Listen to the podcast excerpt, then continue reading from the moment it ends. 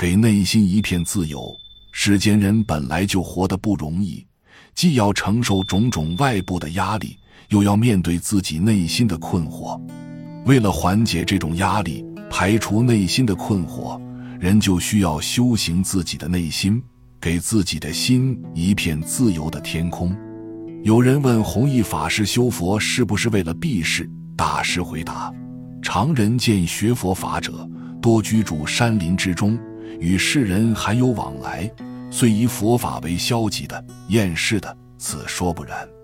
学佛法者，故不应迷恋尘世，以贪求荣华富贵，但亦绝非是冷淡之厌世者。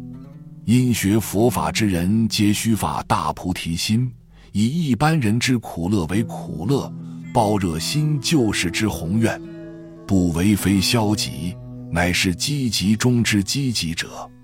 虽居住山林中，亦非贪享山林之清福，乃是勤修戒，定慧三学，以预备将来出山救世之资具耳。与世俗青年学子在学校读书为将来任世之准备者甚相似。心宽，世界就宽；心有多大，舞台就有多大。一位前来拜师学道的修行之人问禅师。师傅，要怎样才能丈量初心的大小呢？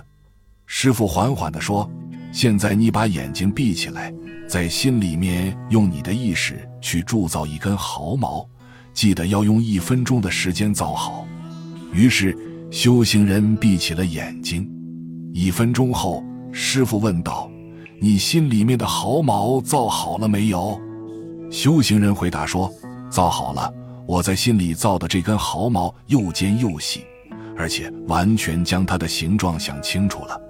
师傅对他进行了一番表扬之后，又对修行人说：“现在你重新在心里面造一座宝塔，记住也要在一分钟之内完全塑造好。”修行人又遵照师傅的指示，闭上眼睛，重新在心里塑造了一座巍峨的宝塔，而且他将塔的形状。大小、颜色，甚至哪个地方用琉璃瓦搭盖，塔内的装潢设计、摆设等，都想得清清楚楚、明明白白。师傅微笑着对他说：“现在你该知道心到底有多大了吧？在同样的时间内，既能塑造一根毫毛，也能造一座高楼大厦。所以，心的大小是完全可以掌控的。”如果我们把心收缩到很小，那么只能塑造毫毛；如果把心无限大的扩张，跟虚空、宇宙一样浩瀚，我们的心就会变得无穷无尽，就能承载任何事物。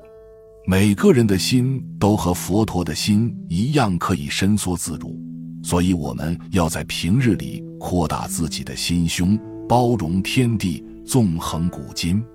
如果你能把心扩大到无穷无尽的时间、空间里面，那就是修行了。